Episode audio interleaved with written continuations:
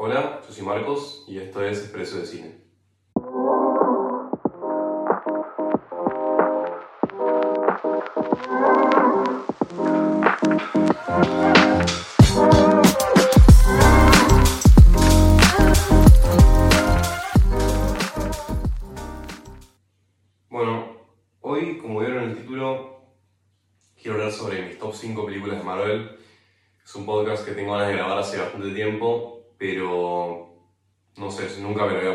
Había puesto a pensar en realidad si lo tenía ganas de grabar o no.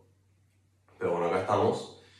Siento que, no sé, estoy entiendo mucha mierda de género de superhéroe y como, no sé, muchas noticias malas y muchas críticas hacia el género en sí. Y la verdad es que sí, tipo, el género viene medio en decaída. Y mm, nada, todos creo que nos estamos cansando un poco del género. Pero nada, quería recordar un poco esas películas que en el momento me encantaron y que ahora me siguen gustando. Así que nada, me pareció un podcast acorde para todo lo que está pasando ahora en el mundo en relación a este género. Que nada, muchos nos encariñamos, pero bueno, ahora está medio en decaída. Así que bueno, sin nada más para decir, empiezo con el podcast. Bueno, entonces empiezo con el número 5, así en cuenta regresiva. Empiezo con la quinta película preferida y termino con la primera. Mi quinta película preferida de Marvel, en la lista que hice acá, es Capitán América, El Soldado del Invierno. Esta es una película que la dirigen los hermanos Russo y es un peliculón. Creo que es una de las primeras películas que me, que me comprometió más, que me comprometió más con el género y me, me fanatizó un poco más con Marvel. Este, me parece que esta es una de las pelis más importantes en toda su filmografía, el MCU, porque creo que es la primera vez que Marvel acá experimenta con otros géneros. Eh, ya esta película no es tanto una película de, de acción, aventura, de superhéroes como común y corriente, sino que es una película muy de espionaje, muy de espías. Entonces como que Marvel acá creo que se da cuenta de que no, no pasa solamente todo por hacer una película de superhéroes y ya está, sino que se le puede agregar este como este extra, este bonus de, de agarrar otro género y convertirlo en parte de, del género superhéroe, que es un poco de lo que hablé en el podcast ese anterior. Este, nada, esta película es un peliculón, tiene una acción que es buenísima, eh, creo que tiene las mejores coreografías de peleas mano a mano en todo el MCU. Eh, las peleas que hay eh, mano a mano, sin, sin poderes, sin superpoderes, sin ningún efecto extra de CGI, son buenísimas, parece una especie de película de James Bond, pero muy perfeccionada. Tiene, sí tiene muy buenos efectos como en relación a las explosiones y a, y a los derrumbes y, y, toda la destrucción que tiene la película, eh, pero no hay nada de CGI que resalte mucho, así que eso está buenísimo. Después el guion me parece increíble, tiene muy buenos twists y todo el tiempo como que nada, cambia la película y nunca te esperás tipo, qué va a pasar, nunca, nunca sabes qué está por pasar y eso es algo muy bueno y que no pasa mucho en las películas de superhéroes de ahora. Y también tiene un gran diálogo, cosa que no me acordaba cuando lo empecé a revisitar. Tiene gran diálogo entre los personajes y, y nada, también es algo que falta eso. Eh, sí, muy, muy buenos momentos de diálogo. Pero creo que lo que más destaca de esta película es que pinta a los superhéroes como más seres humanos, están más anclados a la Tierra. Creo que eh, Capitán América, Black Widow eh, y El Soldado del Invierno, los tres se sienten mucho más humanos que en otras películas, especialmente la Viuda Negra, creo que ella es la que más humana se siente acá, comparado a, no sé, eh, Avengers o cualquiera de esas en las que aparece. Y lo mismo pasa con, Capitán América y con El Soldado del Invierno. Así que, bueno, esa es mi película número 5. Bueno, mi película número 4 es La Pantera Negra. Pantera Negra la dirige Ryan Coogler. Ryan Coogler ya se está haciendo un director muy conocido, eh, más allá de las películas de Marvel que hizo, que son Black Panther la primera y Wakanda Forever, o sea, la segunda. También hizo y dirigió Creed y también Fruitvale Station, que son nada, todas películas que muy exitosas y, y que llevan mucha gente al cine. Así que Ryan Coogler es un gran director. Esta película eh, es una locura, está muy muy buena. Eh, creo que fue una de las películas que más atrajo a... O sea, una de las películas que más fans adquirió después de salir. O sea, Marvel salió con más fans después de Black Panther trajo muchas nuevas audiencias y mucha más gente se, se empezó a interesar en el, en el género. Este, mm, creo que esta película destaca muchísimo por cómo empatizamos, creo, con los personajes. Creo que eso es lo que más destaca.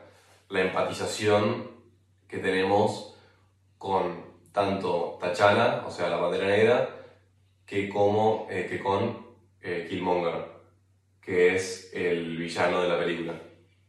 Este, los dos son grandes personajes, pero creo que Killmonger es uno de los villanos más, más acertados de Marvel, eh, porque sus, sus razones de, de, ser villano, digamos, son muy justificables, tiene increíbles motivos, que creo que lo que falta siempre en estas películas, un villano que nos convenza de que es villano buenos motivos, no solamente porque quiere conquistar el mundo y listo. Eh, Así que por ese lado, Killmonger es un gran villano. Em, después el diseño de producción es tremendo, es increíble. Todo lo que tiene que ver con la ciudad, con, con los edificios, la, todo, o sea, todo, lo, todo lo físico que se hace para la película, todas las cosas que se crean, son muy retrofuturistas. Y otra cosa que acá que escribí que es tecnotribalismo, no sé si existe esa palabra, pero me pareció copada incluirla, es como toda una mezcla eh, genial entre tecnología y lo tribal. Em, nada, eso es, es muy groso como está hecho. Después otra cosa que también suma un montón en la película es la música, tiene uno de los álbums, o sea, de los soundtracks más, más reconocibles quizás de la última década, porque la película se popularizó un montón y un par de los temas esos se convirtieron en de los más escuchados de películas de superhéroes. Eh, el que más me resuena es el de la outro con eh, Kendrick Lamar y la chica esta, eh, SZA, es un temón, el tema del outro, el que viene antes de la escena post Después tiene buena acción también. El vestuario me parece tremendo, cómo crean como que es como que dije antes, o sea, es medio tribal, pero al mismo tiempo tiene como algo de modernización, como que se ve de que, o sea, sí son una tribu como nacionalizada, pero pertenecen a un mundo donde existen países, entonces tienen que comportar como un país. Y, y eso me pareció genial, como que, como que no pierden su cultura, pero también pertenecen a este mundo de, nada, de la actualidad y está muy bien hecho. O sea, en el fondo lo que quiero decir es que todas estas cosas, eh, nada, tiene, un gran creación de mundo, tiene una gran creación de mundo. Eh, Ryan Coogler tiene mucha visión en ese sentido de crear un mundo perfecto para, para esta nueva sociedad que es eh, Wakanda. Así que creo que eso es lo que más destaca de la película. Mi número 3 es Guardianes de la Galaxia, la primera. Esta película me encanta, casi llegan las películas que más me gustan de Marvel, entonces, nada, me copo hablar de ellas. Guardianes de la Galaxia la dirige James Gunn. James Gunn ahora está posicionado como el head de las películas de DC. Nada, me pone muy contento eso porque quiero que DC también remonte su, sus producciones porque nada, viene muy, muy mal. Pero bueno, con James Gunn ahí arriba tengo fe. Pero nada, volviendo a Guardianes de la Galaxia, James Gunn es un gran director. Eh, dirigió Watchmen, Esta Guardianes de la Galaxia, la 2 también la dirigió. Eh, hizo Suicide Squad, la segunda, o sea, el remake, reboot de, de ese. Creo que mm, lo que más me gusta de esta película, si le tengo que poner un nombre, también es la empatización, como dije en Black Panther, pero es más empatizar con, con la idea de familia, me parece. Creo que mm, James Gunn lo que hace muy bien es crear como equipos y que como que nos enamoremos de cada uno de esos personajes y de cómo ellos funcionan como familia. Creo que eso es lo, lo más lindo que hace, hace que nos emocionemos, que nos riamos, que veamos cómo funciona esta familia, entre muchas comillas, porque no son una familia los personajes de esta película, pero sí como que terminan formando lazos muy muy fuertes que parecen los de, los de una familia. Eh, todos los personajes que están ahí importan, todos los queremos, eh, tanto Star-Lord como Gamora, Drax, Rocket y Groot, son todos como personajes muy queribles. Y, y nada, entonces como que estos personajes no son un personaje más de Marvel, sino que los terminas queriendo muchísimo por cómo, por cómo se quieren entre ellos. Así que eso está muy, muy bueno. Otra cosa que tiene muy buena la película es la acción, pero no es la acción sola, acá lo que anoté es que es acción, pero combinada con el diseño de producción.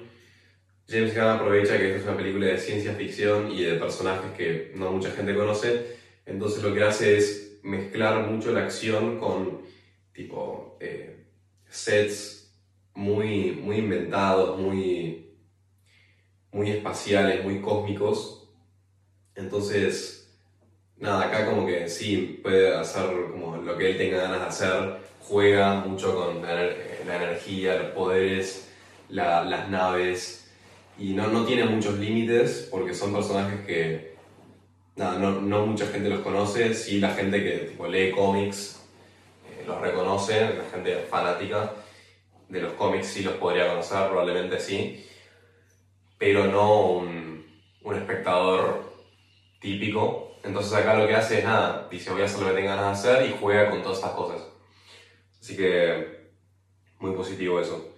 Y otra de las cosas que más me gustó, eh, que no me quería olvidar de decir, relacionado a los personajes, es que tiene una introducción muy rápida. No sé si ustedes cuando la vieron se dieron cuenta que nada, como que no, no pierde mucho tiempo James Gunn en introducir a los personajes, no hace un backstory enorme, menos de quizás Star-Lord, porque nada, es el protagonista y, y, está bueno tener esa historia detrás, pero con los demás, como que de la nada aparecen y ya está, y no, no se sabe mucho de dónde vienen, eh, quiénes son, que solamente sabemos tipo cuál es su motivación, qué quieren y un poco de personalidad y ya está, y ya tenemos el personaje ahí consolidado en la película y en el universo de Marvel.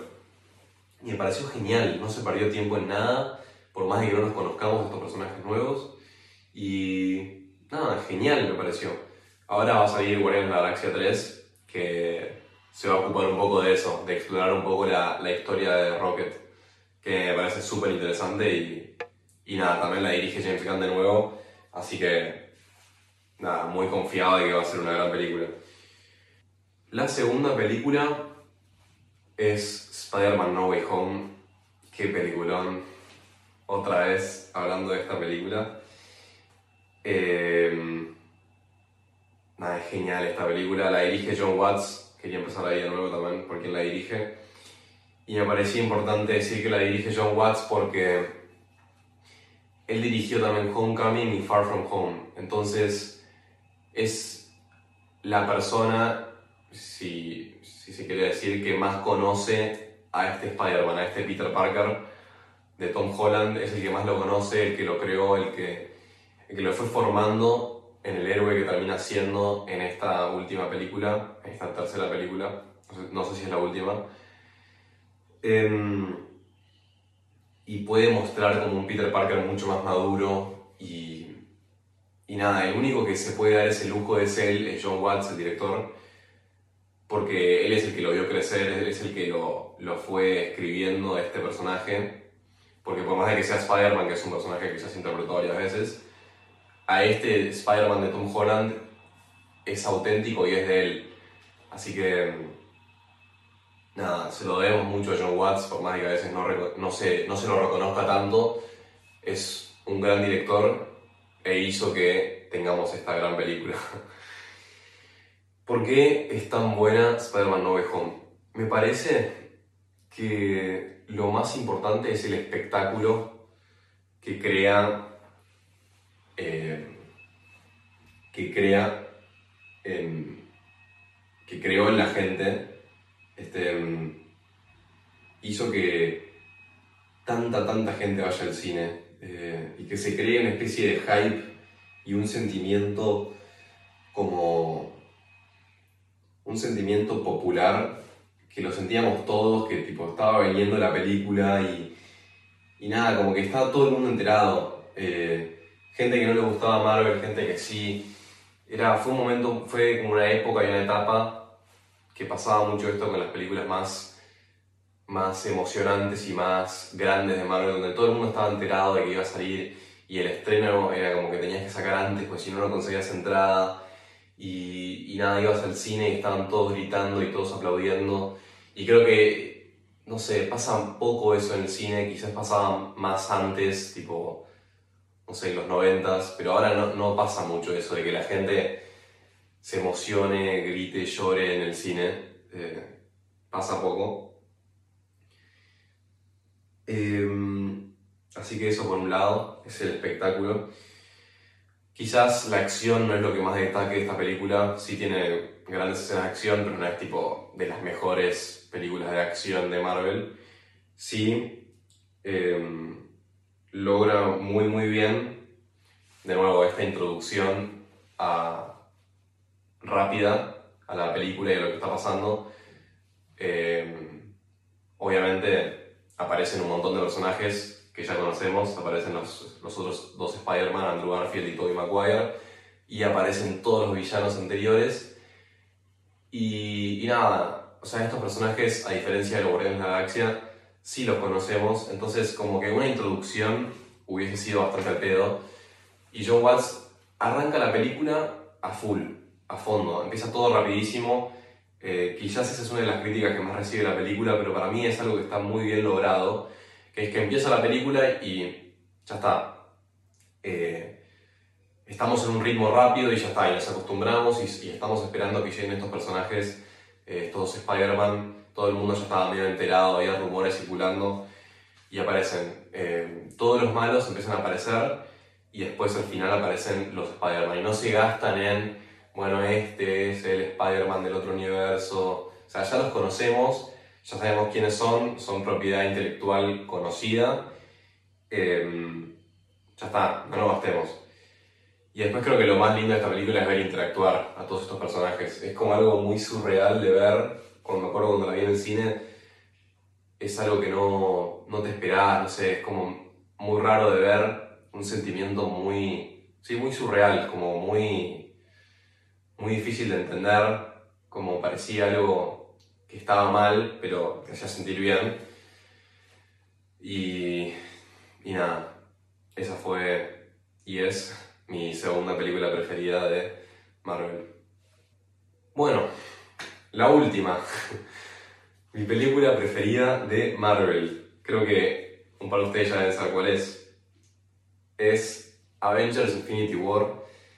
Perdonen a los que no mencioné Endgame. Después quizás charlaré un poco de eso. Pero Avengers Infinity War es una orquesta, es, está tan bien dirigida, está tan bien planteada. Eh, antes de que empiece a decir por qué es tan buena, la dirigen los hermanos rusos de nuevo, como, como en Capitán América el Soldado del Invierno, la dirigen ellos. Y esto es un poco como decía con Spider-Man, es un espectáculo, es muchísimo más que una película, es una construcción cultural donde estamos todos enganchados, estamos todos pendientes de lo que va a pasar. Em, pero nada, lo mejor que tiene esta película es la capacidad de combinar arcos narrativos que, nada, se vienen construyendo hace 10 años, o se venían construyendo hace 10 años, no sé. Empezó en el 2008 con Iron Man y de ahí en adelante se fueron construyendo estos arcos narrativos de donde hay tantos superhéroes, tantos villanos, tantos personajes, que de la nada los ponemos todos en el mismo escenario y, y los mezclamos y qué sé yo, y sale esta película. Eh, es muy difícil que conozcamos tantos a estos personajes, pero nada, tenemos esta preparación de 10 años antes. Creo que la virtud no es únicamente la película, sino que es de todas las películas que vinieron antes. Porque tenés, no sé cuántos personajes son, tipo 30 y pico, entre los principales y secundarios, pero como que ya los conoces y, y ya está, no necesitas tipo, parezco medio reiterativo, pero no necesitas que se introduzcan los personajes, ya los conoces a todos, entonces cuando se mezclan es muy divertido de verlos eh, interactuar entre ellos, pelear juntos, eh, pelearse entre sí. Eh, la acción, la acción de esta película es increíble pasa por ese lado para mí, por la interacción entre los personajes, en, ver a cada uno de estos personajes únicos e inigualables, mostrarse como son, mostrar sus habilidades, mostrar sus, capacidades, eh, a la par de, de, otros personajes que son únicos e inigualables. Y, y nada, pasa muy poco eso, porque no, no es muchas veces que tenés 10 años para prepararte para una película tan épica como esta Ah, y no olvidarme de Thanos, que también se viene construyendo hace un tiempo, y de nada sale la peli y es el mejor villano, bueno, de los mejores villanos que vi en mi vida, en la historia del cine, no solamente de Marvel, porque también es, tiene, tiene sus motivaciones bien puestas, o sea, como que es medio, no sé cuál sería la palabra, eh, como maquiavélico y qué sé yo. Y, e incluso, tipo, ni siquiera es humano, pero como que de la nada empatizás con él porque sabés que no está tan errado. No estoy diciendo que tipo aniquilar la vida del universo está bien, sino que lo puedes por lo menos entender. Tipo, podés entender su planteo. Eh, es un pie que está loco y es un sociópata, pero lo, lo podés comprender, tipo, sabes que está loco y y no importa, porque tipo es un increíble villano, es tremendo. Y, y una cosa que se me acaba de ocurrir que no lo había notado en realidad es el final de la película, tipo, es el mejor final de la película de Marvel, sí o sí.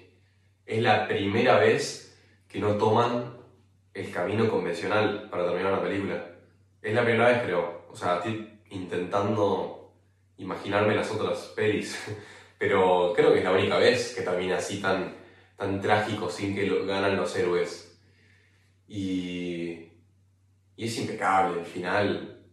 O sea, salís del cine, pero destrozado. O sea, es obvio que no terminó todo, pero nada, está tan bien hecho y está, tan, está muy bien hecho también a nivel tipo sociológico. Em, como que los ejecutivos de Marvel yo a veces puteo porque nada, las últimas películas que están sacando no me estuvieron gustando mucho, pero lo que hacen a nivel cultural, tipo, terminar una película así y que haya un año entero donde la gente siga hablando de esta película y esperando la próxima, eh, es, es realmente, es una orquesta bien dirigida mal, o sea, a nivel empresarial también, tipo, lo que hacen acá, de traer tanta gente al cine.